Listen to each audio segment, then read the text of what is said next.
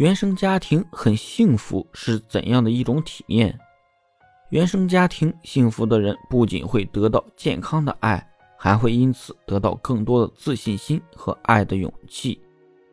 很多人在长大以后需要接触爱情的时候，才发现自己不会用正确的方式爱别人，也无法坦然的接受爱。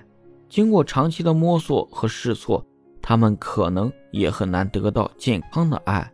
这很大一部分是源自原生家庭的问题，但原生家庭的问题并不是无法解决的。一个人假如在原生家庭中受到了挫败，要做的并不是一味的去抱怨，而是努力去扭转这种情况。毕竟生活是自己的，一味的抱怨只会让自己越来越差。